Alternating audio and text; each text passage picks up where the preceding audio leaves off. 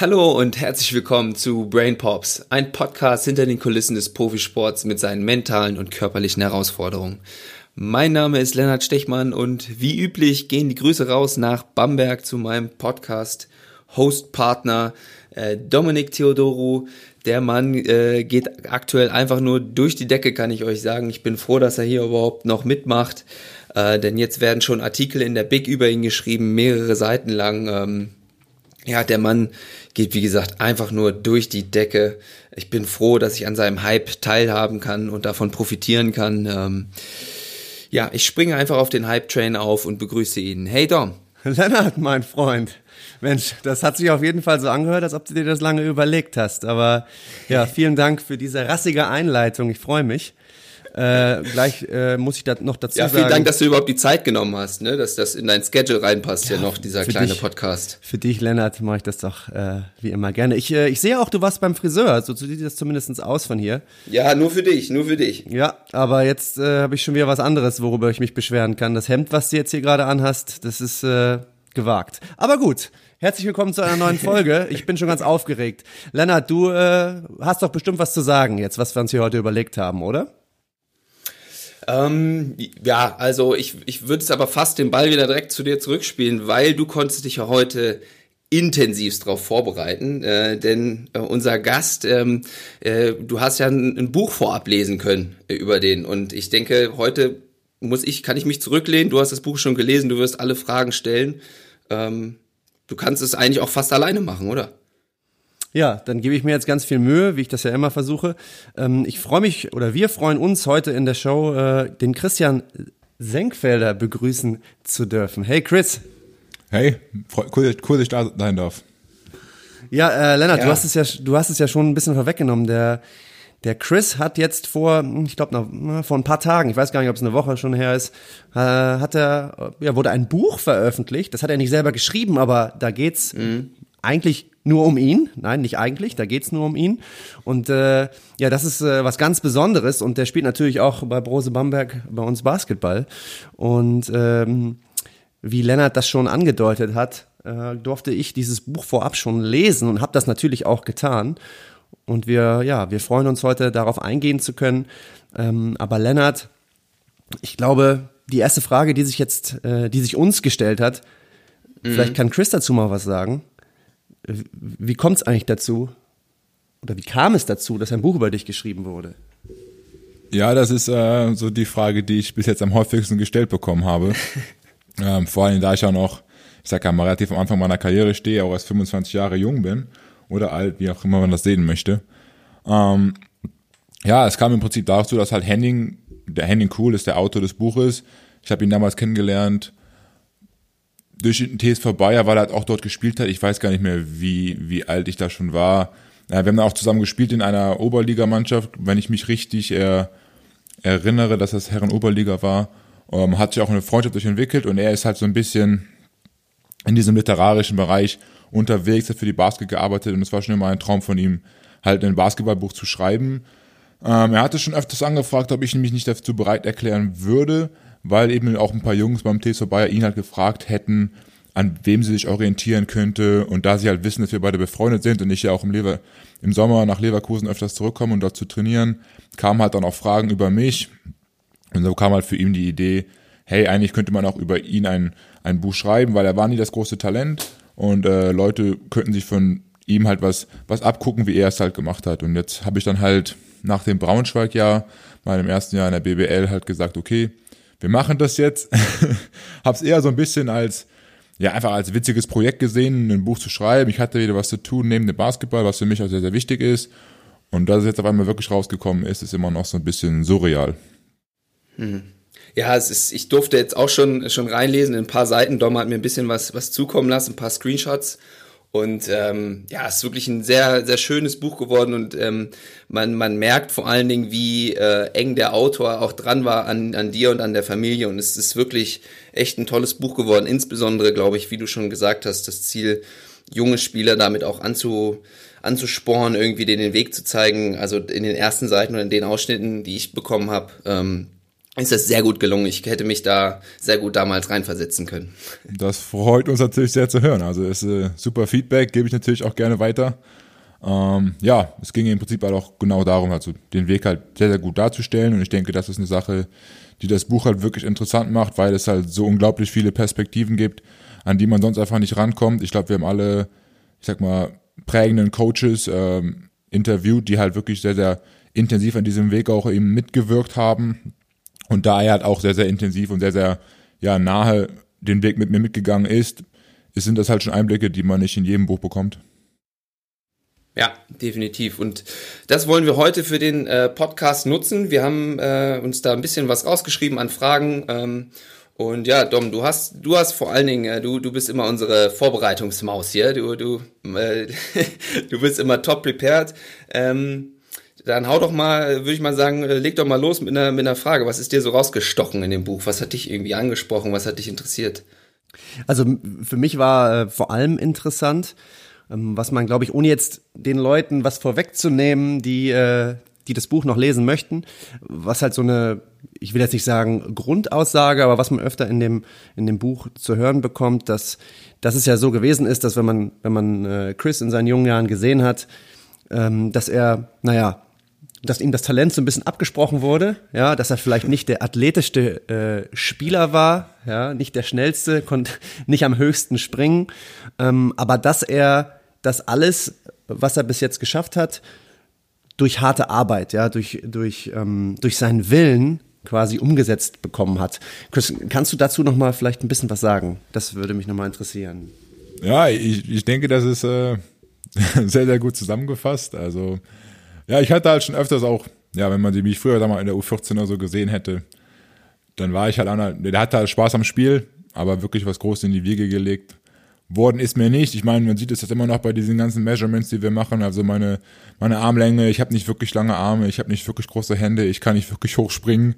Ähm, es gibt, glaube ich, sogar eine Stelle im Interview, wo, wo, wo ich weiß nicht mehr genau, welcher Coach gefragt wird, ähm, ja, was ich denn für wirkliche Eigenschaften hätte, die mich da irgendwie aufs, aufs, aufs, auf dieses Level gebracht hätten. Und dann ist die Antwort so, ja, das wüsste ich auch gerne, was er da hätte. Oder was ihn dann wirklich so auszeichnet. Ähm, ja, ich habe dann aber irgendwie diese Freude am Spiel halt nie verloren und halt versucht auf anderen Wegen halt dann ein bisschen was mehr zu machen, um halt dann dafür zu kompensieren, dass ich eben nicht diese ja, Naturtalente habe wie lange Arme, hohe Sprungkraft, krasse Athletik und äh, Riesenhände. Ja, was, was ich immer super interessant fand, ich kenne jetzt den Chris ja noch nicht so lange, ich glaube erst seit Juli, ja. ja. Und ähm, ja, in diesen einigen Monaten habe ich ihn natürlich näher kennengelernt. Und ähm, eine Sache ist mir dann äh, natürlich aufgefallen, die, diese Arbeitseinstellung, ja, dieser Eifer, konsequent an sich zu arbeiten, ähm, kleine, naja, wenn man beispielsweise schreibe ich morgens immer vorm Training, äh, habe ich immer, ich nenne es den Breakfast Club, das schreibe ich immer an unser Whiteboard und habe dann da na, drei, vier Sachen drauf, die die Jungs vorm Training machen können, äh, mit Wiederholungszahlen und Satzzahlen. Und ähm, mir ist dann ganz schnell aufgefallen, dass Chris beispielsweise immer derjenige ist, der alles wirklich haargenau bis in die letzte äh, Wiederholung so umsetzt, wie es auf dem Whiteboard, wie es, wie es aufgeschrieben habe, ja. Und äh, das ist dann nicht alles. Dann äh, macht er noch seine eigenen Routinen, die ihm wahrscheinlich über über die letzten Jahre einfach viel Vertrauen gegeben haben. Ähm, er ist da wirklich sehr akribisch und das ist genau das, was in dem Buch halt auch immer wieder kam. Es wurden Aussagen über Chris getroffen, dass er halt ganz generell erstmal einfach ein extrem guter Typ ist, dass er diesen eisernen Willen hat, ein harter Arbeiter ist, dass er auch ein toller äh, Teamplayer sei, absolut konsequent ist, aber auch äh, darüber hinaus auch sehr dankbar, wenn man mit ihm über Sachen spricht, äh, wo er vielleicht Sachen hört, die, die er so noch nicht vorher gehört hat. Er hört extrem gut zu ähm, und hat halt eben diese, diese vor, vorbildliche Arbeitseinstellung. Und das war für mich natürlich, äh, wie soll ich sagen, einfach nur äh, schön zu lesen, weil das ist genau, genau der gleiche Ein oder Eindruck, den ich auch in meinen ersten Monaten von ihm gesammelt habe. Ja, und äh, vielleicht darauf auch nochmal Bezug zu nehmen. Wir hatten vor, ich weiß gar nicht genau, wann es war, Chris, vielleicht vor zwei Wochen. Das war um es jetzt mal in, unserer, in unseren Worten auszudrücken, das war so ein kleiner Brainpop für mich. Ja, ähm, ich hatte ja gerade erzählt, wie unglaublich konsequent äh, Chris in seinen Routinen ist und äh, dass er Tag und täglich, ja, dass er an sich arbeitet. Und ich glaube, vor anderthalb oder zwei Wochen hatten wir, ähm, hatte er einen kleinen Unfall im Training. Da ist er, ähm, das habe ich auch so noch nie gesehen, auf den Basketball während des Trainings draufgetreten. Und ich habe es danach im Video nochmal gesehen und das sah echt nicht gut aus. Ähm, und ist dabei halt umgeknickt. Und ich persönlich, ich glaube ganz fest daran, dass wenn das einem passiert wäre, der vielleicht nicht so konsequent äh, Tag, äh, Tag ein, Tag aus an sich arbeitet, dass das ganz wahrscheinlich deutlich schlimmer ausgegangen wäre, als es bei Chris ausgegangen ist. Äh, weil Chris hat nämlich nur ein, einen Tag, einen Trainingstag danach verpasst und danach hat er wieder trainiert. Ähm, und ich glaube, ich habe das auch so mit dir kommuniziert, Chris. Ähm, ich glaube, wie gesagt, ganz fest daran, dass das die Summe aus deiner regelmäßigen Arbeit ist, dass das einfach dich geschützt hat, in dem Sinne, dass, dass das Ausmaß dieser Verletzung wahrscheinlich nicht ganz so groß, auf jeden Fall nicht ganz so groß war, wie es hätte sein können. Ähm, und da habe ich dann natürlich irgendwie kam ich dann auch äh, ja auf unseren Podcast habe ich drüber nachgedacht, dass das vielleicht auch nochmal wichtig ist für den einen oder anderen Spieler, ja, dass dass man diese Interventionen oder diese Kleinigkeiten, die man vor oder nach dem Training macht, dass man das nicht unbedingt äh, für den äh, als, als kurzfristigen äh, für den kurzfristigen Erfolg äh, unternimmt, sondern vielleicht auch dafür, dass äh, wenn du einmal diesen Moment hast, wo du dich verletzen könntest, geht ja immer blitzschnell, ja, wenn du umknickst, wenn du, wenn du oder wenn du im Begriff bist umzuknicken, dass du dann vielleicht doch einfach die Fähigkeit hast, dass dein Körper dann die Fähigkeit hat, schneller zu reagieren und dieses Ausmaß einer potenziellen Verletzung ja, zu mildern das ist was, ähm, wo ich auf jeden Fall drüber nachgedacht habe, als es passiert ist. Ähm, es macht ja auch dann im Grunde für die äh, Karriere Sinn, also dieses kurzfristige, du hast ja immer das, das lange Ziel äh, im, im Blick gehabt und ähm, hast ja von, schon früh auch, das, darum geht's ja in dem Buch, mit Zweifeln irgendwie, Zweifeln auch äh, zu kämpfen haben müssen. Ähm, aber du scheinst da irgendwie einen ganz klaren äh, Blick zu haben. Wann ging das bei dir so los, dass du gesagt hast, so und jetzt äh, Go Basketball, das Ziel habe ich im Blick und dem ordne ich äh, ganz viel unter und da bringe ich diese Selbstdisziplin und diese ganzen Werte auf, die Dom jetzt gerade beschrieben hat? Ähm, schwer. Also ich habe, das war ja auch so eine Frage, die ich glaube im ersten Kapitel schon direkt kam. Wann kam dieser Traum, Basketballprofi zu werden? Mhm. Und ich tue mich schwer, da irgendwie jetzt so dieses Ereignis fest datieren zu können. Ähm, ich glaube, ich gebe auch im Buch nicht so eine wirklich detaillierte Antwort darauf, weil es für mich eher so ein, so ein schleichender Prozess war. Das hat irgendwie nie aufgehört.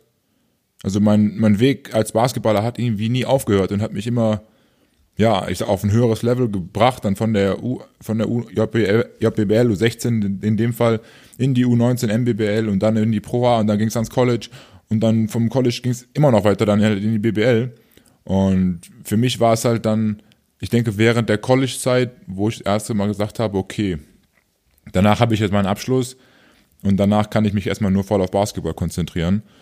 Ähm, und als ich das dann fertig gemacht habe und es dann wirklich losging, bin ich dann auch halt voll, voll auf diesen, auf diesen, auf dieses Schiff gesprungen und halt verfolgt das jetzt auch voll und ganz. Bin mit 110 Prozent dabei und ähm, ja, diese ganzen kleinen Sachen, die ich halt mache, sind halt eher so Sachen, wo ich mir denke, ich investiere jetzt lieber jeden Tag 10, 15 Minuten, um dann eben, wenn es, sagen wir jetzt im, Fall, im, im Falle von Verletzungen dann dazu kommt, dass ich auf einmal dann einen Tag oder zwei Tage früher wieder trainieren kann, habe ich dir schon wieder gewonnen. Und wenn das dazu führt, dass ich danach vielleicht noch meine Karriere aufgrund von weniger Verletzungen, ich klopfe jetzt mal kurz auf Holz hier, ähm, dann irgendwie ein Jahr oder zwei Jahre oder drei Jahre länger spielen kann, dann sind diese 15 Minuten, ähm, die ich in täglich investiere, das absolut wert. Ja, und was ich da interessant finde, ähm, nochmal, was du vorher gesagt hast mit deinem, mit dem Weg dahin, dass du das jetzt nicht immer direkt so vor Augen hattest, da eine Passage kommt mir da ins Gedächtnis, wo du sagst, äh, dass du auch quasi ähm, jungen Spielern teilweise raten würdest und so hast es, ich habe daraus gelesen, dass du es auch so gemacht hast, ein bisschen zweigleisig zu fahren für eine gewisse Absolut, Zeit. Ja. Und ähm, da sich halt quasi irgendwo auch wahrscheinlich Sicherheit herzuholen. So, falls es nicht klappt, kann ich irgendwie, oder ich habe auch noch anderes. Ich bin nicht Ja. nur, nur ausschließlich Basketball, sondern ich stehe auch noch für viele ganz andere Sachen. Also ich glaube, du, du sprichst gerade zwei Sachen an, die ich absolut äh, ja unterschreiben würde. Zum einen ist es halt, dass ähm, ich kenne es nur irgendwie auf dem Englischen. Ich habe das jetzt vor kurzem erst wieder von bei. Also ursprünglich kam dieses, ich brauche diesen Plan B von meinem Vater. Also er hat halt gesagt nach dem Abitur, Junge, du machst ein Studium, du machst irgendwas akademisches, mich weiterzubilden. Während meiner ganzen JBL-Zeit in der U16 habe ich ganz viele andere Sachen noch nebenher gemacht, noch Klavierunterricht, ich war noch in Jugendgruppen, teilweise auch im Chor, also, also ich bin zehngleisig gefahren gefühlt. War da, dann, als es dann beim Sport dann mehr wurde und man mehr trainiert hatte und mehr Spiele hatte, sind die ganzen Sachen peu à peu dann weggefallen. Ähm, aber dieses schulische, akademische war immer, ja, ich fast so an Nummer eins, weil das auch von meinem Vater, der sehr, der als Lehrer natürlich auch diese Rolle hatte als Pädagoge und auch dem halt Schule wichtig ist, ähm, der es einfach auch gewertschätzt hat und da halt auch einen Fokus drauf gelegt hatte. Deswegen war es dann auch für mich wichtig, als ich nach Enge gegangen bin, ein Praktikum zu machen zur selben Zeit, dass halt nicht dieser Bruch war nach dem Abitur.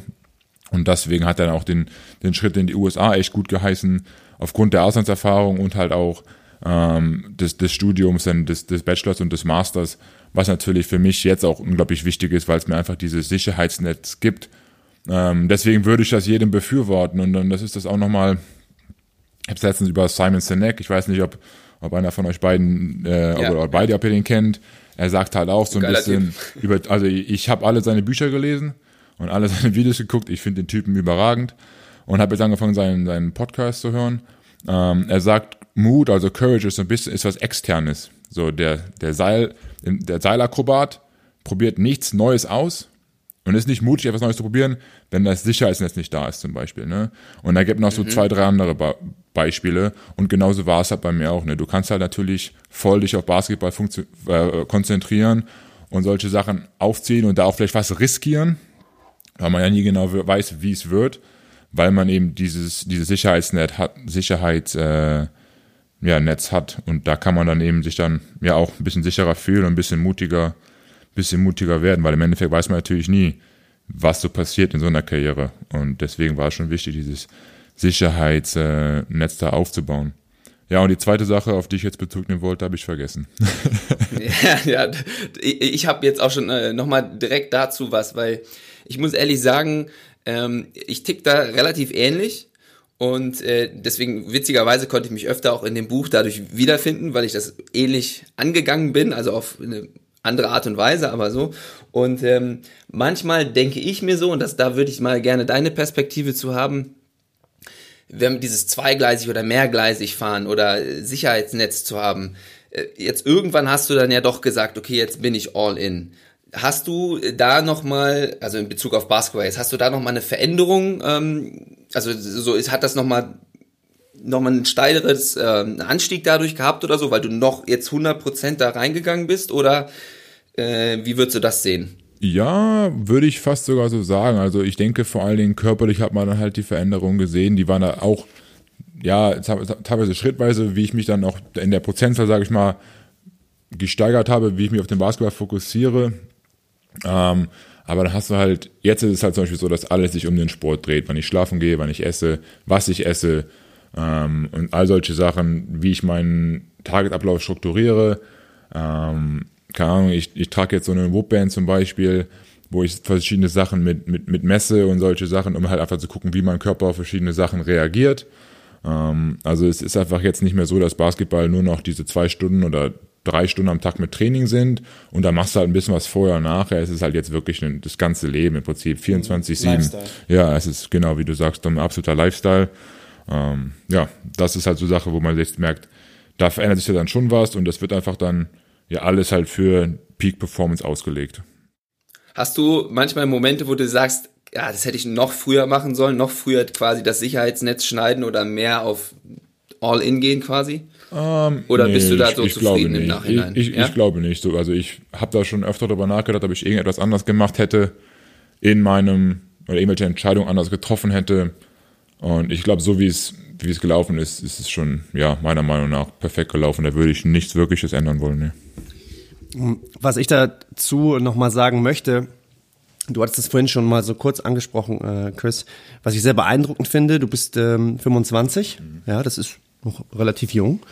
Ähm, aber trotz alledem kam in dem Buch auch hervor, dass du es jetzt schon geschafft hast, dieses Bewusstsein für deinen Körper nicht nur auf die kurzfristigen und langfristigen Momente, ja, die noch kommen werden, sondern vor allem auch auf das Leben nach dem Basketball äh, beziehst. Ja, das bedeutet quasi, dass du jetzt schon weißt, okay, ich mache diese, wie du es vorhin gesagt hast, ich mache diese 15 Minuten vorher, 15 Minuten nachher, nicht nur für meine basketballerische Karriere, sondern auch für das, was danach noch kommt. Und das ist etwas, was ich persönlich noch nicht bei vielen Spielern in deinem Alter äh, mitbekommen habe. Also diese ganzen, ja, diese karriereverlängernden Maßnahmen, wie auch immer man das ähm, nennen möchte, dass du diesen Verschleiß herauszögern möchtest, um dann auch noch nach deiner Karriere körperlich gut zu funktionieren. Und das ist, glaube ich, äh, sehr beeindruckend, das in dem Alter schon ja, mitbekommen zu haben. Da muss ich dann wieder meinen, meinen Vater so ein bisschen äh, ja, kreditieren dafür, weil er, er hat es schon oft in, äh, gesagt, dass es halt, es gibt noch ein Leben nach der Karriere und äh, da müssen halt deine Knochen noch funktionieren. Und da hat er natürlich absolut recht mit, das will man natürlich als Athlet nicht unbedingt so hören. Ähm, natürlich soll die Karriere so lange gehen, wie wie es halt geht, aber er hat halt schon recht damit, dass halt, wenn ich sag mal, selbst wenn du bis, bis 40 spielst, was ja schon sehr lange ist, ähm, dann hast du immer noch ho ho hoffentlich 45, 50 Jahre mindestens mal, die du leben kannst. Und die willst du halt nicht nur leben, sondern die willst du auch gesund leben und so gut es geht, geht leben und vital leben. Und um das halt zu ermöglichen, ist es, glaube ich, sinnvoll, in, in solche Sachen wie halt, ja, Ernährung zu investieren und, und Schlaf zu investieren und, und andere Sachen zu machen, wie Beweglichkeit und all solche Sachen, die halt dann eben ja, Regeneration äh, verbessern. Äh, Nochmal eine kleine Anekdote dazu, äh, was auch für mich ähm, sehr erfreulich war, aufgrund der Tatsache, dass Chris sich ja selber schon so sehr in die äh, Materie Schlaf, Ernährung eingelesen hat und ich das natürlich auch immer sehr äh, als sehr wertvoll ansehe und ich glaube, wir hatten schon mal in dem Podcast erwähnt, dass Callback ich ja, zu Folge 3 oder so. Ganz genau. Folge 3 war über Schlaf, glaube ich. Aber auch die Tatsache, dass ich ja in den äh, in den Umkleideräumen äh, alle Woche jede Woche äh, ich spiele ein Piss Paper ähm, Infoposts, was auch immer, so über die Urinale hänge. Äh, das, das Witzige, ähm, was da kam von Chris, ähm, der hat sich das durchgelesen und kam dann auf mich zu und meinte, hey, hey ich habe die Quellen gelesen, ah ja, das Buch habe ich auch gelesen, voll interessant. Und dann sind wir und ist uns irgendwie aufgefallen, dass wir in Bezug auf dieses Thema Schlaf beispielsweise scheinbar genau die gleichen Bücher gelesen haben, äh, ähm, ohne uns darüber irgendwie unterhalten zu haben. Und das macht es für mich natürlich einfach oder es macht mir natürlich sehr viel Freude, mit ihm dann natürlich noch über diese äh, über diese Themen zu sprechen, ja. Ähm, und das ist auch verrückt, dass er da jetzt schon so eine, so eine große Perspektive für entwickelt hat. Wir haben das ja relativ oft, dass wir dann nach den Einheiten irgendwie noch 15, 15, 20 Minuten irgendwie über irgendwelche Themen dann quatschen, die wir gerade, die wir gerade belesen haben und dann gibt jeder nochmal seine Meinung dazu ab und wie er selber sieht und wie man das am besten implementieren kann, weil das ist ja nochmal der ganz andere Schritt, ne, dann von der Wissenschaft her ins, ins reale Leben das umzusetzen, ist ja nochmal eigentlich die viel größere Herausforderung. Ja, ganz genau. Und das ist halt auch genau das, was ich, was meine Intention mit diesen, ja, mit diesen Papers äh, ist, dass, dass man zumindestens na, das Bewusstsein äh, von den Spielern so ein bisschen weckt, ja, dass es da halt was mhm, gibt, mhm. was hoffentlich äh, sich positiv auf den Lifestyle auswirken kann. Weil, wie wir auch vorher schon mal festgehalten haben, du bist vielleicht fünf Stunden am Tag in der Halle, aber der Tag hat 24 Stunden und das, was du dann halt außerhalb der Halle machst, äh, ist vielleicht sogar noch wichtiger als das, was du in der Halle machst. Ja, da würde ich die Poppies auch gerade noch mal hier, wer da jetzt mit Schlaf und so sich angesprochen fühlt und äh, das interessiert, vielleicht vielleicht für Leute, die auch noch nicht die ersten Folgen gehört haben, Folge drei oder vier irgendwie äh, Sleep is your biggest friend, glaube ich, heißt sie. Der da äh, präsentiert Dom sein ganzes Wissen über Schlaf und in den Show Notes sind glaube ich auch Buchempfehlungen, also wer da Bock hat, äh, kann da auf jeden Fall noch mal reinhören. Ähm, ja, also ich, ich würde gerne noch mal äh, eine andere Frage zu dem Buch stellen. Und zwar haben wir dich ja jetzt, ähm, ja, haben wir auch schon viel über deine Erfolge gesprochen äh, und so. Und äh, das macht man ja in der Regel nicht gerne. Aus dem Buch habe ich sogar rausgelesen, dass du das äh, besonders ungerne machst. Ähm, und da hat sich für mich irgendwie so eine Frage draus ergeben. Ähm, wie gehst du mit Erfolgen um? Äh, weil ich mir ist da ein Zitat irgendwie ähm, auch äh, rausgefallen. Ich glaube, das ist von einem Ex-Coach von dir, der schreibt äh, oder der sagt in dem Buch, weshalb, äh, also ich glaube, da bist du All-Star oder so geworden oder nee, Nationalspieler, glaube ich. Weshalb erfahre ich das durch die Nachrichten und nicht von dir? Und dann hast du zurückgeschrieben, ja, ich wollte ja nicht damit angeben. ja, ich erinnere mich. ja, ich, ich weiß nicht genau. Also ich bin natürlich, in, das habe ich ja dann auch gesagt, also persönlich machen mich nach solche Ehrungen dann schon sehr, sehr stolz. Ähm, teilweise weniger für mich, für mich selber, aber mehr für die Rückennummer, die ich trage. Das ist ja auch im Buch beschrieben, die 43. Ähm, klar sind das enorm, enorme Ehrungen, aber ich habe halt irgendwie auch gelernt im Leben und auch im Sport, dass diese Sachen halt nichts Dauerhaftes sind. So, die sind halt so flüchtig. Ich weiß nicht genau. Ich bin sehr, sehr dankbar dafür, wenn diese Sachen ja passieren und ich die Ehrungen bekomme. Ähm, auf der anderen Seite weiß ich nicht genau, dass ich dann derjenige, ich sehe nicht den, den Sinn da drin für mich dann, andere Leute anzurufen und denen das dann mitzuteilen, wenn sie das herausfinden äh, und das irgendwie auf irgendwelchen offiziellen Medienwegen dann das publiziert wird, okay, super. Aber ich glaube nicht, warum sollte ich dann derjenige sein, der sagt, hey, übrigens, weißt du schon, ich habe das jetzt geschafft. Es ist genauso wie mit dem Geburtstag wenn ich Geburtstag habe, dann gehe ich ja auch nicht zu jemandem und sage, übrigens, heute ist mein Geburtstag. damit, ja, er mir dann, damit er mir dann gratulieren kann. ja, ja, ja, klar. Ja, gut. Sondern wenn er es halt weiß, dann weiß das. Und wenn er es nicht weiß, dann ist auch okay. Mhm. Ähm, mhm. Und dann geht's weiter. Ja, ja. Ja, ähm, äh, die Amis sagen doch immer äh, irgendwie so in die Richtung, let your game talk for you. Ja, genau, äh, zum Beispiel, ja. Ja. Ja, ja aber und das, was ich dann auch noch rausgelesen habe, äh, muss ich jetzt hier noch mal, auch nochmal preisgeben, ist, oder zu dem Thema auch, ist ein Zitat von deinem Bruder. Weil ähm, der sagt, wenn, der wurde auch mal auf, also alles sehr wertschätzend. Ich greife jetzt ein bisschen aus dem Kontext raus. Ähm, also für Leute, die das Buch lesen, äh, sehr, sehr wertschätzendes Interview. Aber äh, der, der Interviewer fragt an einem Punkt nach seinen, deinen Schwächen. Schwächen, die er an seinem Bruder, an dir sieht. Und da sagt er, Bescheidenheit sei eine deiner größten Schwächen. Ja, das stimmt, das sagt er oft, ja. Hatten wir schon einige Gespräche drüber. Ähm, weil er halt schon der Selbstbewusste ist, also wenn er hat in einem, keine Ahnung, er ist so ein bisschen, wenn man seinen Weg jetzt so sieht, er hat sich ein bisschen, vor allem auch in der Schule damals, ein bisschen härter erarbeiten müssen als ich. Vielleicht hat er daher so ein bisschen das Selbstvertrauen daher, sage ich mal so. Ähm, ich weiß nicht genau, auch wie er so beruflich ist, er muss halt dann teilweise auch Produkte verkaufen, er hat sich auch selbstständig gemacht gehabt. Aber ihn juckt es dann halt nicht so. Er sagt erstmal was und dann soll erstmal jemand sagen, dass es nicht so ist, so ungefähr. Und ich mhm. denke halt 500 Millionen Mal drüber nach, wie es sein soll und ob es wirklich so sein ist und wie es dann auch anders sein könnte, bevor ich dann was sage. Ähm, mhm. Ich meine, das reflektiert natürlich wieder sehr, sehr gut, was wir da mit, mit, mit KD besprochen haben ich wollte gerade sagen, ja, ja, ich wollte gerade schon äh, darauf Bezug nehmen, ja. Also das, deswegen, was, was er da damals in diesem Beratungsgespräch gesagt hat, war einfach nur spot on. Und ja, das ist halt so ein bisschen, wo ich mir manchmal denke, okay, wenn ich in einer Situation vielleicht ein bisschen ja, selbstbewusster eingegangen wäre, vielleicht wäre dann mehr rausgesprungen, was auch immer mehr in dem Zusammenhang dann heißen mag, weiß ich gerade selber nicht. Mhm, ähm, aber ja, das ist halt schon das, wo er mir sagt, so, Chris, jetzt hör doch mal auf, immer über irgendwelche Möglichkeiten, die ja, keine Ahnung, schon dreimal um die Ecke gedacht sind, nachzudenken, ähm, sondern mach doch erstmal einfach. Ja. Und ja, das ist halt manchmal so ein bisschen das, wo ich mir denke, okay, das mache ich halt nicht. ja, da würde ich, äh, äh, Dom, du hast es wahrscheinlich schon rausgehört, du weißt, worauf ich jetzt hinaus will. Ähm, ich würde ganz gerne ähm, auf das, was du gerade schon gesagt hast mit äh, KD, äh, du hast ja ein Tool von uns eingespielt. Ähm, ja. Und äh, da ja, das war ganz witzig. Da haben wir dann äh, einen Kollegen von mir hinzugezogen und haben uns, das man kann sich das, da haben wir in dem Podcast auch schon ab und zu mal drüber gesprochen, das ist im Grunde nur ein Spiel, was man zocken muss für, für 30 Minuten. Und ähm, ja, wir, wir ziehen dann da so ein paar Variablen raus und da gibt's dann so eine Art Auswertungsgespräch zu. Und da, das hat Chris im Vorhinein gemacht. Und ähm, ja, ich, ich weiß nicht, ich würde erstmal dich fragen, äh, wie es so für dich war ähm, äh, so dieses Gespräch an sich und was dabei so rumkam, weil ich musste jetzt äh, beim Lesen des Buches doch öfter mal lachen, weil das dann tatsächlich auch ziemlich gut gepasst hat. Ähm, aber vielleicht erzählst du selber mal kurz. Ja, also ich war erstmal komplett überrascht. Also ich habe halt dieses Spiel gespielt, wo ich einen Weg durch so ein Labyrinth im Prinzip finden muss und jedes Kästchen, was halt da ist, das musste ich durchlaufen. Habe ich ganz gut hinbekommen. Ähm, und auf einmal kriege ich danach einen 14-seitigen Auswertungsbogen und das spiegelt mich halt eins zu eins wieder. Ich denke mir, wie kann das denn jetzt sein?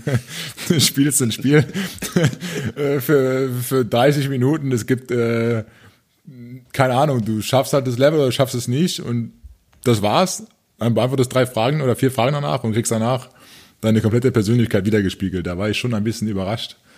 Ähm, ja, aber es, es hat also verschiedene Sachen wiedergespiegelt, die wir jetzt auch schon angesprochen haben, wie zum Beispiel, ja, dass ich halt viele Sachen, äh, ja, erst sehr, mir sehr, sehr viel, wie haben wir das genannt, was, Aktivierungs, äh, Aktivierungsgrad ist eine ja, der genau, Metakompetenzen. Ja, genau, Aktivierungsgrad zum Beispiel, dass ich, äh, ja, manche Leute wissen gar nicht, wie hart ich wirklich arbeite, weil ich erstmal so viele Informationen einsammel und aufnehme und verarbeite, bevor ich dann selbst überhaupt in Aktion trete. Was man natürlich oft sehen kann hier, man hat dann zum Beispiel auch in dem Spiel gesehen, dass ich dann den Weg erst drei, vier, fünf Mal durchgehe mit der Maus, bevor ich ihn dann wirklich, äh, ich sag mal, anwende, um halt sicher zu gehen, dass ich halt auch keine Fehler mache. Dadurch ist halt irgendwie die Arbeit, die ich hinterlasse, doch qualitativ sehr, sehr hochwertig, weil ich eben nur einen Fehler hatte, glaube ich, aus 25 Versuchen oder so. Und ja, ja. das sind halt so die, die Sachen mit noch so ein paar anderen Sachen, wo ich mal dachte, so, okay, wow, das ist halt, hätte ich niemals gedacht, dass man das irgendwie so daher, dadurch herausfiltern könnte. Aber es war schon, ja, sehr, sehr bewundernswert. Du hattest quasi ein paar Brain Pops. Ja, allerdings. war links und rechts, pop, pop, pop. ja, sehr gut. ähm, ja, dazu würde ich gerne noch mal, noch mal eine Frage stellen, weil eine interessante These von dem äh, KD, mit dem ich da auch zusammenarbeite, ähm, ist, dass er sagt, ähm, äh, die Form der Handlung ist unabhängig von ihrem Inhalt. Hm, und damit ja. will man quasi sagen, dass so, jetzt mal ganz äh, plakativ besprochen, so wie du dieses Spiel da gespielt hast, so gehst du generell Probleme an. So, und implizierend würde man sagen, so wie du dieses Tool spielst, würdest du auch Basketball spielen, so laut unserer These. Hast ja. du dich da teilweise auch wiedergefunden, wenn du so an Spielsituationen oder so denkst, dass das da auch äh, passen könnte, die, die Risiken und die Chancen, die vielleicht auch mit diesen Kompetenzen da einhergehen? Oh ja, absolut. Also viele Sachen habe ich mich da, habe ich mich da dann wiedergefunden. Also dieses ganze Sache mit dem Informationen aufnehmen bis zum geht nicht mehr, versuchen immer halt ja perfekt zu sein und das genau umzusetzen, was mir mitgeteilt wird und solche Sachen.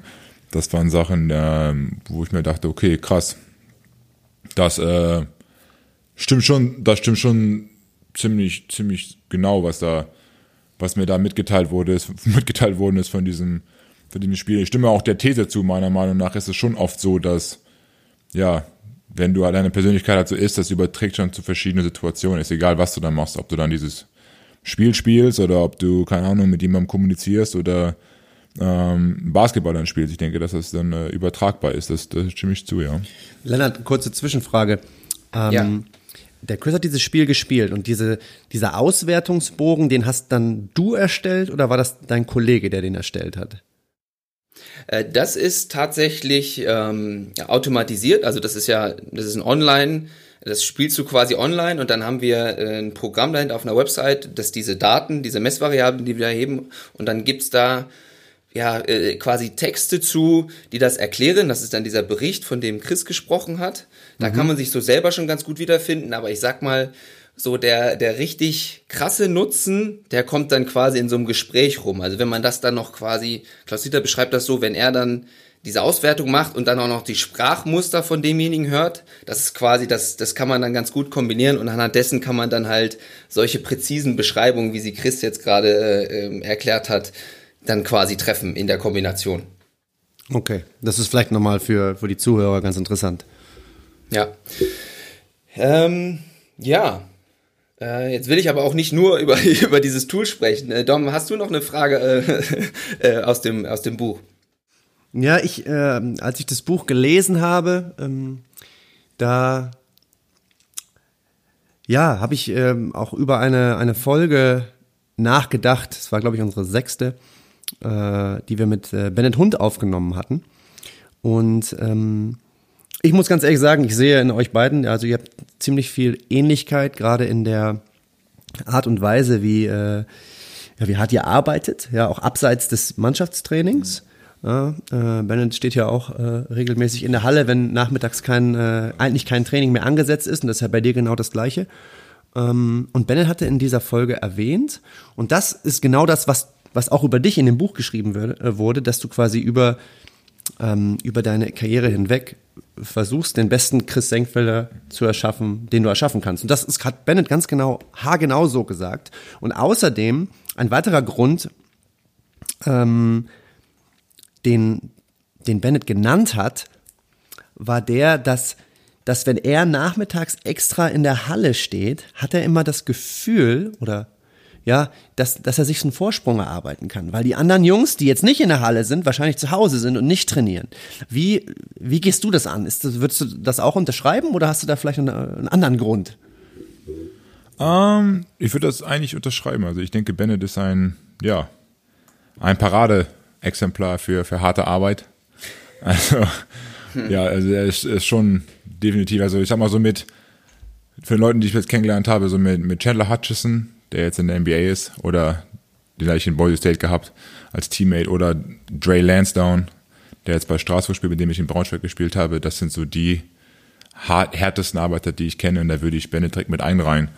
Ähm, ich denke, sein, seine, ich sag mal, Philosophie, den besten Bennett Hund zu kreieren, sage ich jetzt mal, äh, zu erarbeiten, denn es halt möglich ist. Ich denke, das stimme ich ihm zu 100% überein.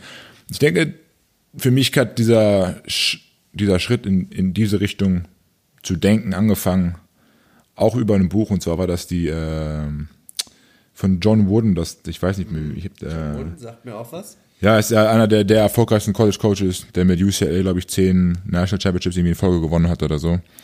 Und er sagt halt auch, was ist denn für, was ist denn Erfolg? Ist Erfolg ja gewinnen oder verlieren? Nein, ist es nicht, weil man das nicht kontrollieren kann. Sondern es geht im Prinzip, glaube ich, nur darum, seine Hauptaussage, dass es halt wenn du dich so gut vorbereitet hast, wie es geht und ähm, das Bestmögliche aus dir rausgeholt hast, dann ist das Erfolg. Und damit kann ich halt komplett übereinstimmen und das sind halt so Sachen, wenn ich, wenn ich sie lese, die inspirieren mich halt so krass, das sind so Sachen, die halt wieder Simon Sinek sagt, wo ich mir denke, okay, das ist einfach genau so, wie ich halt, ja, mein Leben leben möchte. Und das sind so Sachen, die ich dann auch versuche umzusetzen. Und ähm, deswegen versuche ich halt das Bestmögliche aus mir rauszuholen. Ähm, das sind halt so Sachen, weil es mir dann auch halt diese Möglichkeit gibt, zurückzublicken auf mein Leben und zu sagen, wie hättest du dich, hättest du irgendwas anderes gemacht in deinem Leben? Nein, ich glaube nicht. Mhm. Weil ich einfach immer alles gegeben habe und jetzt, wo ich halt jetzt bin, das ist halt das Resultat und ich kann nicht sagen, okay, hätte ich jetzt mal, als ich 17 gewesen wäre, äh, ja, ich sag mal, weniger Party gemacht oder andere Sachen oder ich kann ja, ich habe keine Beispiele dafür parat, aber es geht einfach nur darum, ja, ich versuche den besten Christian Senkfelder zu kreieren, den es gibt. Und das versuche ich täglich. Und das sind so ein bisschen diese äh, ja, small improvements lead to big results oder sowas, diese einprozentigen ähm, ja, ein Prozent besser werden jeden Tag. Ist halt ein riesen, eine riesen Verbesserung, wenn man das mal auf die große Distanz sieht, als ein Prozent schlechter werden. Das ist ja solch auch in dem Buch bei James Clear, ne, The Atomic Habits oder wie auch immer. Das haben wir auch beide unabhängig voneinander herausgefunden, dass wir das beide gelesen haben. genau. Das hat mir letztens auch ein Kumpel empfohlen, ja, ja. Also ähm. ich bin noch nicht ganz fertig, ich bin jetzt so ungefähr ja, zur Hälfte durch. Es ist echt, echt ein super Buch. Ja, und, und die zweite Sache mit dem mentalen Vorsprung, das hatte ich schon mal in einem Fan-Talk erwähnt, wo ich mir denke, okay, wenn ich extra arbeite, das ist halt genau das Mente. Also vielleicht wird es mich nicht morgen besser machen als diese Person, aber auf die lange Distanz, wenn man das dann wieder addiert, wenn ich heute 15 Minuten mehr mache oder dann heute Abend noch mal eine halbe Stunde reingehe oder auch abseits des Feldes Sachen mache, die halt nicht besser machen, wie ich gehe jeden Tag früh schlafen, äh, ich schlafe hoffentlich optimal und äh, ernähre mich gesund und gehe, esse nicht nochmal einen riesen, eine riesen Mahlzeit, bevor ich schlafen gehe und trinke keinen Alkohol und all solche Sachen, dass mir das halt hilft, dann auf der lange Distanz halt besser zu werden mit diesem Vorsprung halt, dass dieser Vorsprung, auch wenn er vielleicht noch nicht sichtbar jetzt ist, in einem Jahr oder in zwei oder in fünf wird er sichtbar sein. Oder vielleicht auch erst in zehn oder in 20 Jahren, weil dann, keine Ahnung, ich äh, keine Krankheit bekomme, wie, keine Ahnung, Zuckerkrankheit oder Herzkrankheiten oder solche Sachen, weil ich auf diese Sachen einfach aufgepasst habe und aufgrund von Ernährung und Schlaf mich da halt vor halt schütze. Eine äh, Sache noch, die, äh, die mir auch im, äh, im Buch aufgefallen ist, genau darauf bezogen. Äh, es hing ein, ein Zitat im Kraftraum äh, von deinem College. Ich weiß nicht, ob es, ob es, das College war, wo du die ersten drei Jahre warst oder wo du das, äh, das letzte Jahr warst. Dieses Zitat, was sich auch, glaube ich, äh, perfekt darauf bezieht. Ähm, ich, ähm, ich nenne es mal kurz. When the, uh, when the pressure is on, you don't rise to the occasion, you fall to your highest level of preparation. Und das führt da wahrscheinlich auch so ein bisschen oder trifft letztendlich genau das, was du gerade versucht hast zu erklären. Oder geht auf jeden Fall in die gleiche Richtung. Ja, ja. ja definitiv. Ja, ich wollte gerade noch mal auf eine Sache eingehen, die du gesagt hast, ähm, weil ähm, als sportlicher Erfolg, was du darüber erzählt hast, ähm, was für dich sportlicher Erfolg ist oder was der Coach da in dem Buch gesagt hat, was für ihn sportlicher Erfolg sei, weil das finde ich ähm, ist eine ganz interessante Sache. Ich habe mal äh, ich habe dir ja nach dem Tool hast du ja nach ganz vielen äh, Texten gefragt zu dem äh, zu dem theoretischen Hintergrund, weil du dich ja äh, da gerne äh, immer schnell in sowas einarbeitest, hat man direkt gemerkt. Äh, das passt ja auch, hat man aus dem Buch auch raus. Ähm, und da habe ich dir unter anderem meine Bachelorarbeit zugeschickt äh, die ja auch über dieses Tool war. Und da habe ich versucht, ähm, sportlichen Erfolg zu messen. Also ich habe einmal das Tool genommen und wollte dann irgendwas so, okay, wenn man hier die Kompetenzen hat, dann ist man sport, sportlich erfolgreich. Und da bin ich grandios dran gescheitert, weil ich sportlichen Erfolg nicht definieren konnte. Ich habe halt eigentlich gesagt, okay, Spieler in der Bundesliga, die sind sportlich erfolgreich und Spieler in der zweiten Regionalliga nicht so sehr und deswegen kann ich das jetzt vergleichen und wenn es da Unterschiede gibt, dann weiß ich äh, so, wie man mhm. sportlichen Erfolg kriegt. Und da ist mir irgendwann auf, das ist es halt nicht. Und äh, das finde ich auch nochmal äh, ganz interessant, wie, was für Ziele setzten du dir dann? Also wenn wir jetzt äh, mal aufhören, in die Vergangenheit zu gucken, so in die Zukunft. Also so bindest du das dann schon an solchen festen, messbaren Fakten, sag ich mal, oder holst du dir letztendlich deine, ja, die Bestätigung oder die, die Kraft woanders her mit anderen Zielen? Ähm, Beides würde ich sagen. Also klar, ich habe, das ist ein bisschen so dieses Paradox, sage ich mal fast, womit ich mich halt auch teilweise schwer tue, weil ich sag mal so, unsere Gesellschaft ist ein bisschen so aufgeteilt wie du hast Gewinner, Verlierer, du hast äh, ja gut und böse, sage ich mal so. Es ist ähm, ja vor allem auch im Sport halt, du bist erfolgreich, wenn du halt keine Ahnung auf dem Level spielst, wenn du gewinnst und wenn du einen Titel holst und die anderen, die es halt nicht machen, ähm, sind es halt nicht, aber weiß man gar nicht, was das wirkliche Potenzial von dem jeweiligen Spieler ist, der auf dem Level ist. Vielleicht ist es wirklich das Höchste, was er erreichen kann. Und dann ist es ja eigentlich auch Erfolg. Ähm, klar, ich habe natürlich auch Sachen, die absolut messbar sind. Äh, es ist auch so ein bisschen in der Psychologie empfohlen, dieses, diese Zielsetzung, dass sie halt möglichst specific und measurable solche Sachen sein sollten. Ähm, keine Ahnung, eines meiner Ziele ist zum Beispiel, ich würde liebend gerne mal Olympia spielen. Ich will einen Meisterschaftstitel gewinnen. Solche Sachen, ne? Ähm, habe ich bis jetzt beides noch nicht geschafft. Wenn ich es nie schaffen werde, denke ich, dass ich, dass das, dass mich das jetzt aber nicht dazu führen wird, zu sagen, okay, meine Karriere war ein absoluter Trugschluss, das war absolut nichts wert. Und äh, ich glaube, es ist gut, diese Ziele zu haben, aber man sollte die Bewertung einer Karriere nicht davon abhängig machen, ob man die Ziele erreicht oder nicht, weil man kann ja auch, keine Ahnung, aufgrund das eine Ziel verpassen, dafür aber zwei andere Ziele erreichen und solche Sachen. Ne? Ja. Also vielleicht, ist, ich bin jetzt ja. nicht nach München gekommen in diesem Sommer oder ich sage jetzt mal letztes Jahr nach Berlin, hätte da vielleicht meine Meisterschaft geholt, dafür bin ich jetzt in Bamberg, habe bin im zweiten Jahr hier und meine Freundin ist zu mir gezogen und wir leben jetzt zusammen, was super ist, was vielleicht in Berlin nicht passiert wäre. So, und mm, mm. man weiß nicht genau. Ja, ich habe jetzt nicht wie letztes Jahr mit Berlin die Meisterschaft gewonnen, kein Problem, vielleicht gewinne ich die hier in den nächsten Jahren in Bamberg, hoffentlich. Wir werden da natürlich für auf jeden Fall arbeiten naja, und dafür alles geben. Aber wie gesagt, nur wenn das nicht klappt, heißt ja nicht, dass dadurch deine Karriere nicht erfolgreich war. Ja, ja, das ist, finde ich, nochmal äh, sehr schön beschrieben. Ja, trifft es ganz gut. Man sollte diese Ziele haben, aber nicht alles davon von abhängig machen. Ja. Genau, es gibt halt diese, diese Grauzonen. Ne? Man soll es halt auf jeden Fall verfolgen und alles dafür geben. Und wenn es dann nicht funktioniert, dann kannst du immer noch sagen, ich habe trotzdem alles funktioniert und ich habe immer noch keine Regrets und dann passt das ja. schon. Chris, dein, äh, dein Trainer in Braunschweig, hm. Frank Menz, Frank Menz ja. genau, der wurde in, dem, äh, in deinem Buch auch interviewt. Mhm. Und ähm, der hat ganz klar gesagt, dass er dich auch mal bremsen musste, was deinen Trainingseifer anbelangt und dir auch mal gesagt hat, hier, pass auf, heute bleibst du mal zu Hause, heute kommst du mal nicht in die Halle. Wie bist du damit umgegangen? Das habe ich mich vorhin auch gefragt. Wann macht der, äh, wann macht der Mann eigentlich mal eine Pause? Wie bist du damit umgegangen? Es ist sehr, sehr schwer für mich. Also, keine Ahnung, ich meine, äh, ja, Coach jetzt hier hat ja auch schon ein paar Mal gesagt, ja, morgen ist frei, Bennen und Chris bleibt bitte auch zu Hause. Stimmt. Geil. also, die Sachen, das sind ja dann, letztes Jahr hatten wir einmal eine Situation, wir haben morgens trainiert gehabt und dann kam Coach Morse zu mir und hat gesagt, ja, Chris, heute Abend will ich kein Teamtraining. Ich gucke ihn so an, als hat er mich gerade verarscht und dann war es trotzdem wirklich wahr und hat mich dann nicht trainieren lassen. Weil ich irgendwie, ja, wir hatten auch Nationalmannschaftsfenster und dann ging es danach direkt weiter und dann kam das Berlin-Spiel und da sah ich wohl richtig platt aus und habe wohl auch irgendwie für einen Wechsel gefragt gehabt am Ende des Spiels. Und da hat er gesagt, okay, wir müssen jetzt mal ein bisschen was schonen. Ähm, ja, das sind so Sachen, mit denen ich gerade noch am Experimentieren bin.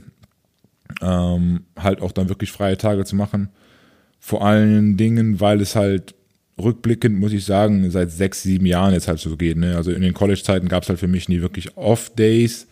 Also Off-Days gab es schon, aber freie Zeiträume, wo man mal richtig runterkommen konnte, gab es halt nicht. Im Urlaub war ich schon seit mehreren Jahren auch nicht. Und wenn, dann waren das jetzt wie dieses Jahr vielleicht drei, vier Tage oder so. Das ist jetzt gerade die Kaffeemaschine, bitter. Hört man die? Ja, bestimmt. Ah, das ist nicht schlimm. Ja, die stehe ich auch äh, jetzt langsam. Dann, dann ist gut. Ja, genau. Ja, die ich jetzt auch Bock ab. auf einen Kaffee. Ist ja schön. Übrigens auch für die Poppies ist gerade 14 Uhr. Äh, gleich wird schön noch hier äh, in Göttingen wird auf jeden Fall noch schön Kaffee getrunken und einen schönen äh, Apfelkuchen noch dazu oder so. Hört sich nicht verkehrt an. ähm, aber ja, entschuldige, wir haben dich unterbrochen, oder? Wo war ich denn jetzt gerade? Also, weißt, weißt du noch, wo du warst? nee, ach so, ja, wegen des, wegen der Off-Days, ja, genau. Ähm, ja, wo es halt jetzt schon seit längeren Jahren halt, irgendwann kann man, muss man seinen Körper halt auch, äh, ja, Phasen der, der Regeneration geben, weil das ist halt im Prinzip die Zeit, wo der Körper wächst. Äh, vor allen Dingen auch mental. Und ich denke, da war ich letztes Jahr, ich habe das ein paar Leuten auch gesagt, wo ich sage, okay, dieser Corona-Break kam für mich zu einem sehr, sehr guten Zeitpunkt. Ähm, das klingt jetzt vielleicht ein bisschen komisch, das zu sagen, aber mental war das schon eine sehr anstrengende Saison für mich, weil ich wieder keinen Sommer wirklich hatte, wo ich entspannen konnte. Zum einen, zum anderen war es das erste Mal, wo ich zweimal die Woche gespielt habe mit der internationalen Belastung, was dann nochmal intensiver war. Und ja, mental war ich einfach durch. Rein körperlich ging es mir soweit ganz gut, äh, muss ich auch sagen. Aber es, man merkt halt schon, man, man braucht diese Phasen des, des, des, Ab, des Abspanns, mal nicht in die Halle zu gehen und dann vielleicht auch andere Sachen zu machen außerhalb der Halle. Also ich gehe dieses Jahr deutlich mehr spazieren, bin deutlich mehr in der Natur ähm, und fokussiere mich dann auf andere Sachen. Man muss ja nicht in der Halle sein, um besser zu werden. Man kann dann, auch, wie gesagt, besser, bessere Mahlzeit essen, schlafen und das sind ja. dann auch einfach auch Sachen, die sich ja längerfristig auswirken. Das, das hatten wir auch schon jetzt oft hier im Podcast. Wir hatten ja auch schon ähm, Jetzt Hilke haben wir zuletzt mit ihm drüber gesprochen, wer abschaltet, auch mental, der macht das mit, mit Angeln. Wir hatten Bennett hier, der auch öfter mal, glaube ich, äh, golfen geht und solche, solche Sachen nutzt, um wirklich aktiv einfach mal über was anderes nachzudenken und so auch mental irgendwo äh, runterzukommen. Und du hast jetzt gerade, glaube ich, genannt Spaziergänge. Hast du noch so Sachen, wo du so merkst, so, ah, hier kann ich meinen Kopf endlich mal ausschalten und denke nicht drüber nach, äh, dass ich in zehn Jahren immer noch Top-Basketball spielen kann? Also für mich ist Spazieren in der Natur auf jeden Fall. Kochen mag ich sehr, sehr gerne. Und äh, das andere wäre dann Lesen. Ja, okay.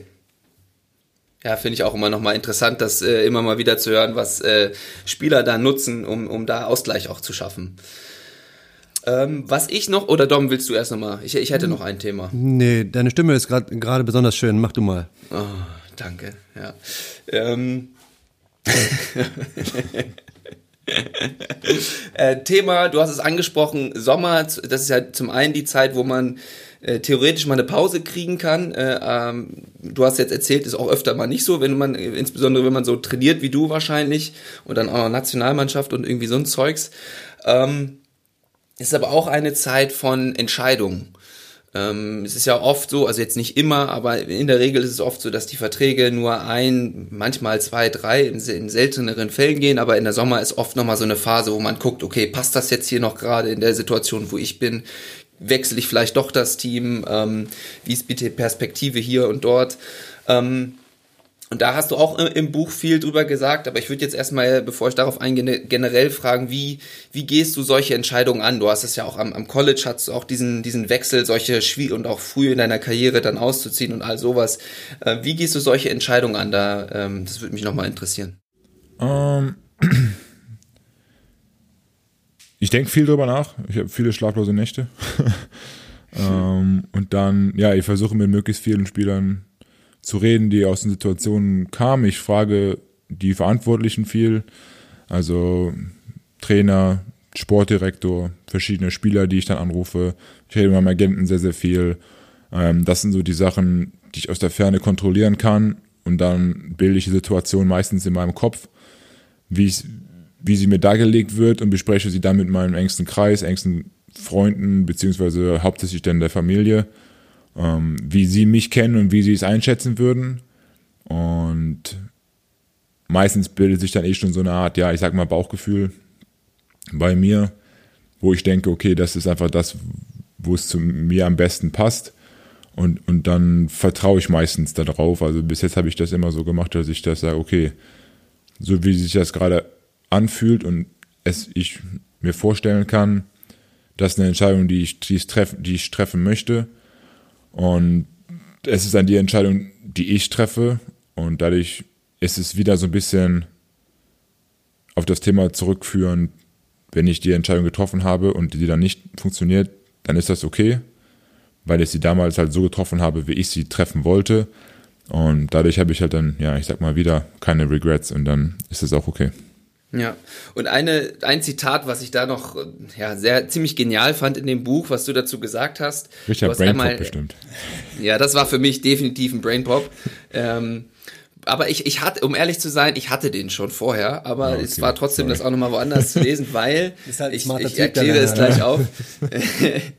ähm, du, du, du beschreibst einmal das mit dem Bauchgefühl, wie wichtig das ist, und dann sagst du, der dritte Ansatz ist, dass ich nicht wirklich daran glaube, dass es richtige oder falsche Entscheidungen gibt. Ja. Es gibt Entscheidungen, die sind schwierig und die sind leicht.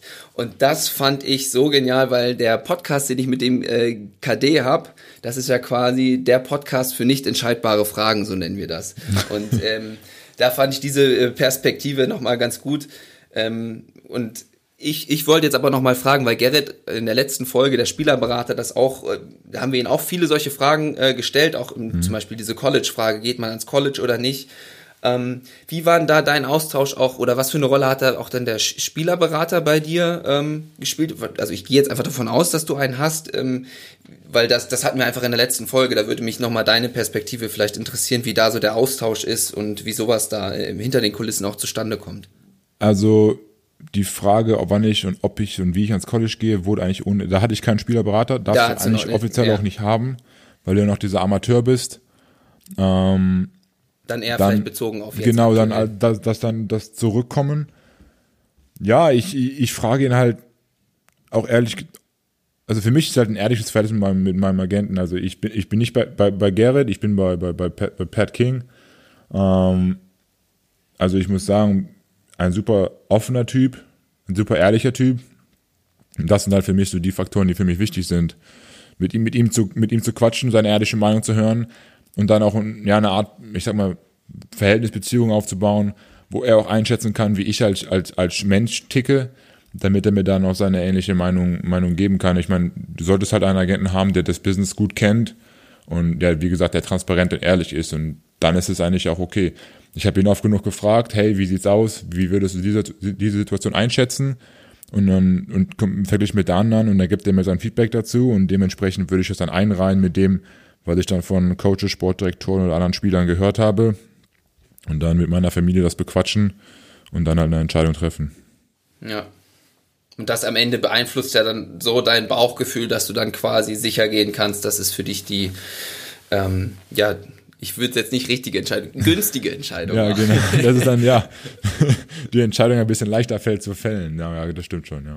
Ja. Und du hast ja auch gesagt, und dann ist es wichtig, was man daraus auch macht, ne? Also das hast du ja vorhin auch schon mal kurz, man, man, du bist jetzt den Schritt gegangen und ziehst du ihn jetzt halt richtig durch oder haderst du dann, dass das vielleicht der falsche war? Das impliziert ja auch nochmal so ein bisschen. Ja, solche Sachen, genau, ja. Deswegen, deswegen sage ich, es gibt keine wirklichen richtigen oder falschen Entscheidungen, weil du hast vielleicht eine andere Startposition in einer, ich sag mal, Anführungszeichen falsche Entscheidung, als wenn du die richtige getroffen hättest. Aber wenn du in beiden Situationen, wenn du in der einen Situation in der falschen halt richtig arbeitest, dann kann das auch richtig gut werden. Und wenn du in der guten nicht arbeitest, dann wird es auch richtig schnell richtig schlecht. Und dann kannst du rückblickend sagen, okay, das war die falsche Entscheidung, aber war die Entscheidung vielleicht die richtige oder die gleiche oder was auch immer. Du hast einfach nur nichts, nicht das draus gemacht, äh, was du hättest draus machen können.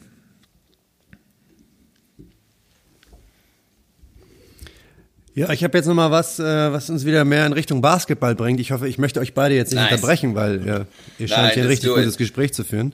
Ähm, aber Sorry, Dom, du darfst auch mal wieder hier. Tut mir leid.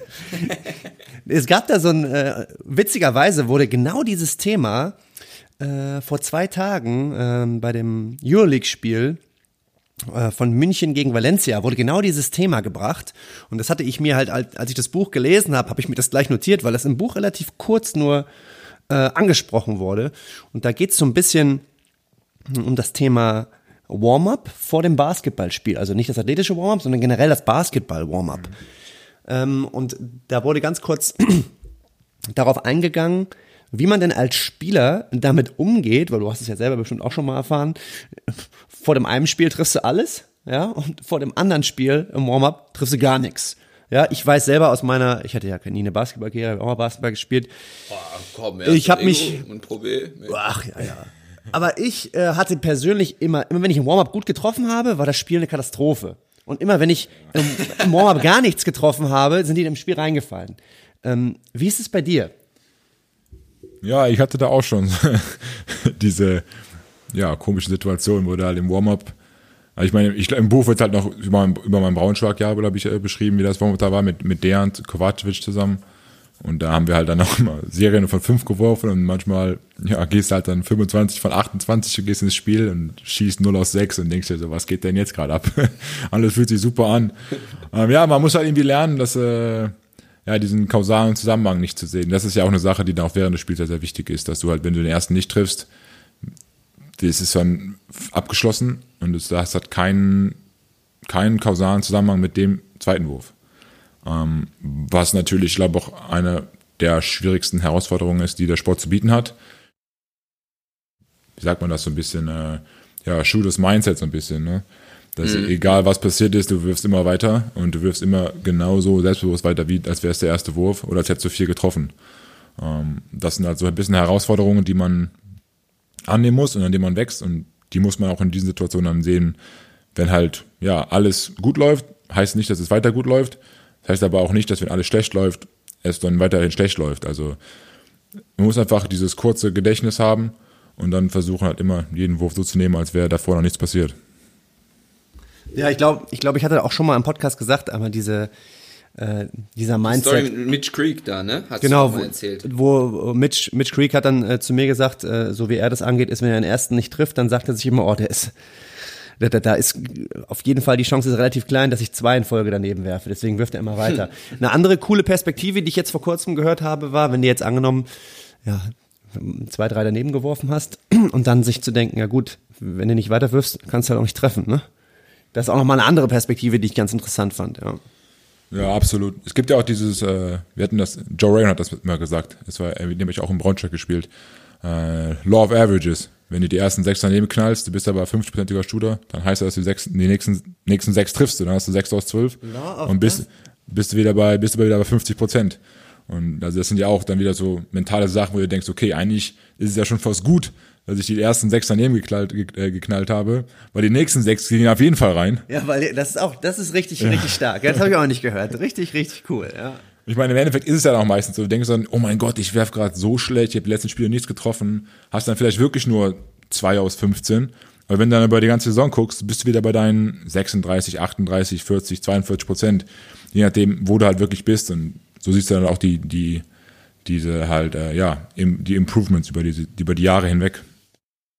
Was ich dazu nochmal fragen würde, auch nochmal äh, kurz in Bezug auf, äh, auf das Tool, ähm, Umgang mit Fehlern, das hatten wir jetzt auch schon ganz oft in dem Podcast. Und bei dir in dem Tool äh, kam ja raus, dass du sehr schnell Fehler erkennst bei dir. Also da hast du quasi eine sehr hohe, eine sehr große Kompetenz, das direkt zu erkennen, wenn du irgendwie was falsch machst und das dann auch gut anpassen kannst. Ähm, jetzt mal nochmal in Bezug auf Basketball gesehen, unabhängig von Würfen gibt's ja ganz viele ständige Entscheidungen, die man auch auf dem Basketballfeld trifft und ähm, da kann man dann natürlich irgendwie auch Fehler machen.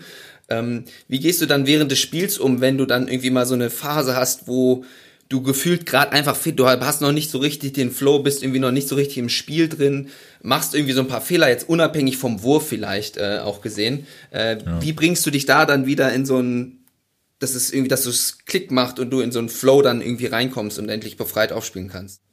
Ja, das ist äh, geht manchmal besser, manchmal schlechter. Mhm. Hängt ein bisschen davon auch ab, was für Fehler das dann sind, die dann passiert sind. Ob das so, ja, kann, wenn du halt den Ball ins Ausschmeißt, ist halt das schon ein etwas größerer Fehler, als wenn du dann, keine Ahnung, mal eine halbe Sekunde zu spät bist oder so in der mhm. Rotation. Mhm. Ähm, hängt dann auch davon natürlich ein bisschen was ab oder wie auch dann der Gegner aus diesem Fehler einen Nutzen schlägt. Ähm, keine Ahnung, das ist dann sehr, sehr schwierig, teilweise dann wieder zurückzufinden. Teilweise versuche ich mich dann bis noch meinen Atem zu kontrollieren, einfach um, um auch wieder in, ins, Hier und Jetzt, in, in, ins Hier und Jetzt zu kommen. Mhm. Ähm, aber wie gesagt, das ist halt schon, ja, doch schon sehr, sehr schwer. Ja, da dann einfach, ja, weil ich stelle mir das halt so schwierig vor, wenn man jemand ist wie du, der das halt einfach direkt erkennt. Ich meine, wenn man die Fehler nicht erkennt und nicht drum weiß, dann hat man ja das, was worüber wir vorhin gesprochen haben. Das Problem hat man ja nicht wenn man ja. ja gar nicht merkt, dass man einen Fehler gemacht hat, so, dann kann einen das ja mental auch nicht runterziehen. ja, stimmt natürlich, ja. ja. Also ich meine, das hat seinen anderen Preis dann ne, an anderen Stellen so, das äh, muss man, denke ich, auch mal direkt dazu sagen. Ähm, aber ja, deswegen, äh, das scheint ja bei dir durchaus dann äh, ein, wichtiges Thema zu sein, ja. Aber es scheint ja auch ganz gut zu glücken. Also äh, so ein paar Erfolge haben wir ja schon gesehen. Ja, man immer weniger. ähm, ja, Du, Dam, ich, ich, also ich könnte noch ewig so weitermachen, aber so das, das, was ich unbedingt machen wollte, das, das habe ich untergekriegt. Wie sieht's bei dir aus? Ja, ich, äh, also bisher super, ja. Also ich weiß nicht, wie, wie Chris das sieht, ne? Wir haben noch ein bisschen was Zeit, wir können noch ein bisschen was. ja, dann, ach komm, machen wir heute mal ein bisschen länger. Ja, ja, wir können auch noch, Dom, hast du noch was? Ja, ich werd, Willst du noch ein, mal was einsteigen? Ja, ich hätte noch eine, eine Kleinigkeit, da wollte ich dich mal drauf ansprechen. Ja, komm. Ähm, hast du auch im, im, Buch natürlich erwähnt, ja, wie du diese, dieses Feuer äh, aufrechterhältst, ja, immer sich immer weiter an sich zu arbeiten. Ähm, da nehme ich jetzt mal an, du hast im Buch gesagt, dass du beispielsweise im Badezimmer Post-its äh, aufgehängt hast wo kleine, kleine Sprüche draufstehen, die dich Tag für Tag immer wieder daran erinnern, was wichtig ist. Ja, du, ähm, dann hast du, äh, da kannst du auch was zu sagen, genau, da hast du die, äh, diese kleinen Gummibänder, wo Effort draufsteht und ich habe mir das mal notiert. Ähm, das geht zurück, wo habe ich das mir jetzt notiert, ich Trottel? Ach, danke, dass du besser meine äh, Aufzeichnungen erkennen kannst als ich. Äh, Korrigiere mich, wenn ich falsch liege, aber das war das auch. Äh, war das im Kraftraum oder wo stand das?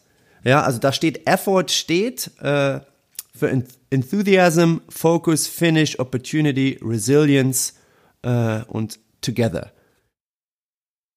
Das sind so, also das sind so Dinge, die dich tagtäglich daran erinnern, okay, hier, das ist das, was ich machen muss und äh, das muss passieren heute. Irgend, hast du noch andere Sachen, die dich die dich immer wieder in diese Richtung bringen? Ähm, also ich glaube, zum ersten ist es fast so, dass ich es nicht machen muss, sondern machen will. Oder vielleicht sogar auch machen darf. Weil, wie gesagt, das ist ja nicht so, das ist, kann ja so schnell vorbei sein. Das sind halt so Sachen, keine Ahnung. Dieses, diese Brände habe ich ja in Boise dann bekommen und da war es halt wirklich so ein Mantra. Also vor allem am Anfang, als wir die neuen, also auch mich dann integriert haben, jede Woche, bis gerade in einem Satz von Backsquats und der, der Krafttrainer kommt vorbei. Chris, wofür steht das zweite F in Effort? Finish, Coach. das ist so die Army Way of Coaching, so ja, geil. So, also der Strength Coach, ich habe seine Pläne auch immer noch dann in Braunschweig weitergemacht. Ähm, also er hat mich schon richtig gepusht. Wir haben auch gut, gut Gewicht geliftet bei ihm, also vor allem in den Phasen, wo es dann nicht in der Saison war. Ähm, als dann die Saison, die Saison kam, war es dann eher nur so, ja, 20 Minuten, halbe Stunde, so wie wir es jetzt auch mit der Saison machen, also sehr, sehr ähnlich. Und dann vor, ja, dann teilweise auch dann vor und nach den Ways, dann sind alle, alle Neu Neukommlinge mussten dann irgendwie einen Buchstaben sagen, wofür steht's und warum wir das sagen. Und das hat mir halt schon sehr, sehr zugesagt. Ähm, war halt irgendwie so auch ein bisschen so, ja, Way of Life. Und dann habe ich die halt mitgenommen, die Bänder. Und seitdem, ja, trage ich sie immer so als, als, als kleine, kleine Erinnerung.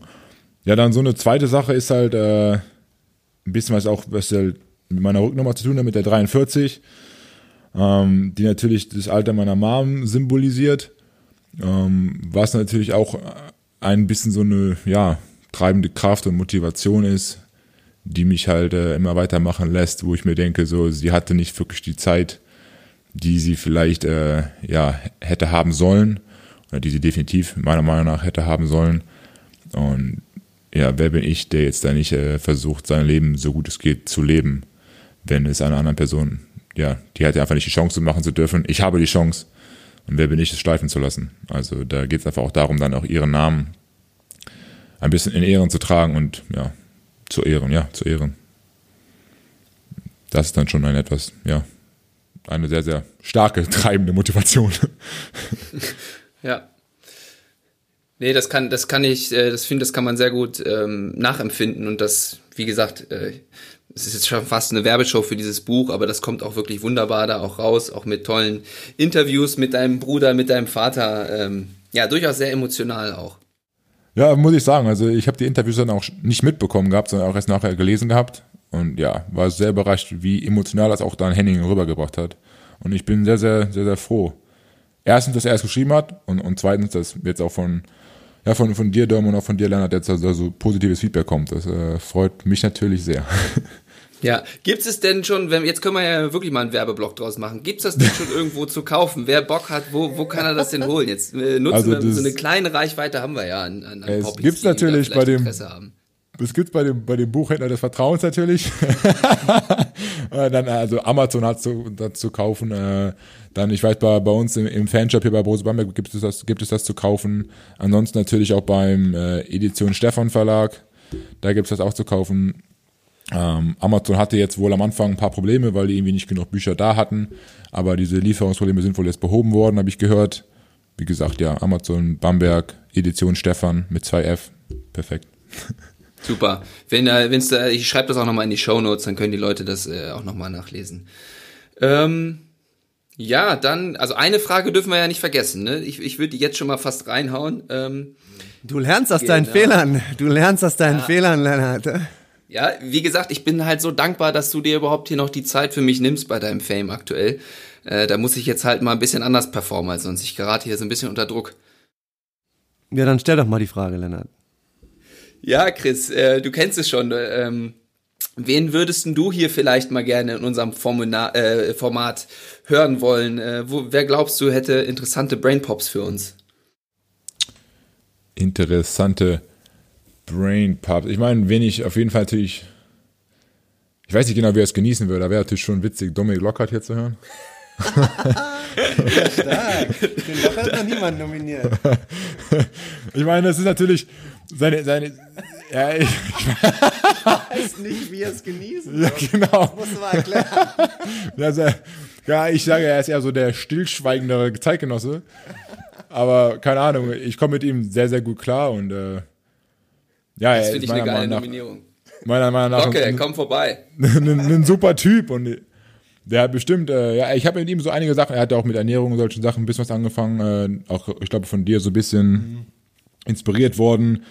Meiner Meinung nach hat er sich, glaube ich, sogar schon diese Blue Light Blocking Glasses auch mal gekauft gehabt, wollten wir mal drüber gesprochen gehabt und so. Er würde schon auch, ja, er kommt halt auch ein bisschen über so, ja, Hard Work und einfach Wille. Und ich denke, er ist ein, ein interessanter Spieler, den man mal interviewen könnte. Er ist aus unserem Team, würde ich mal schon sagen, ja.